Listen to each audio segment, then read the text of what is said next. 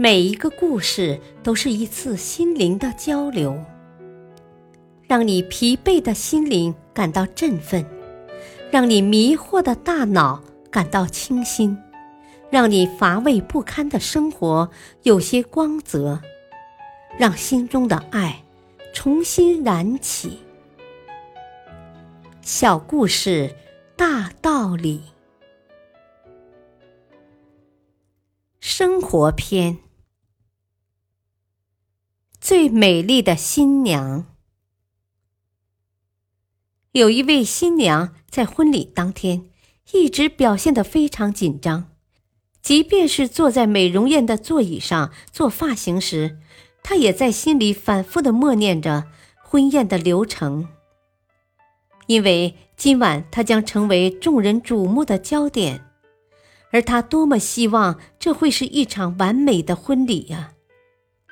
做完头发、化完妆后，新娘发现新郎的车已经等候在美容院的门口，便急匆匆地上了车。在酒楼的更衣室里，新娘兴冲冲地穿上了自己千挑万选的旗袍。当她转身望着镜中人时，却发现当初试穿这件旗袍时高贵典雅的韵味儿，此刻竟荡然无存。仔细一打量，才发现问题出在头发上。这个新发型做的太过花哨了，与旗袍很不搭配。但现在说什么都来不及了，婚礼的乐声已经奏响，新娘只好硬着头皮走出了更衣室。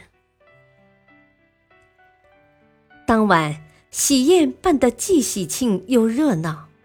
在场的亲朋好友都为这对新人送上了由衷的祝福，只有新娘仍在为发型的事耿耿于怀，所以她整个晚上都觉得浑身不自在。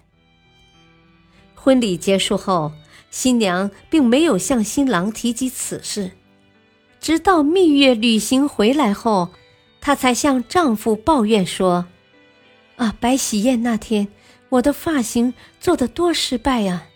那天我太紧张了，竟然没有看出发型的问题。如果你去美容院接我时能给我一些建议，说不定还能补救一下呀。